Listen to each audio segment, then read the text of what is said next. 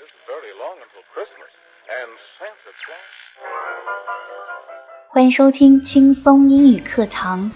Even if you get no applause, you should accept the curtain call gracefully and appreciate your own efforts.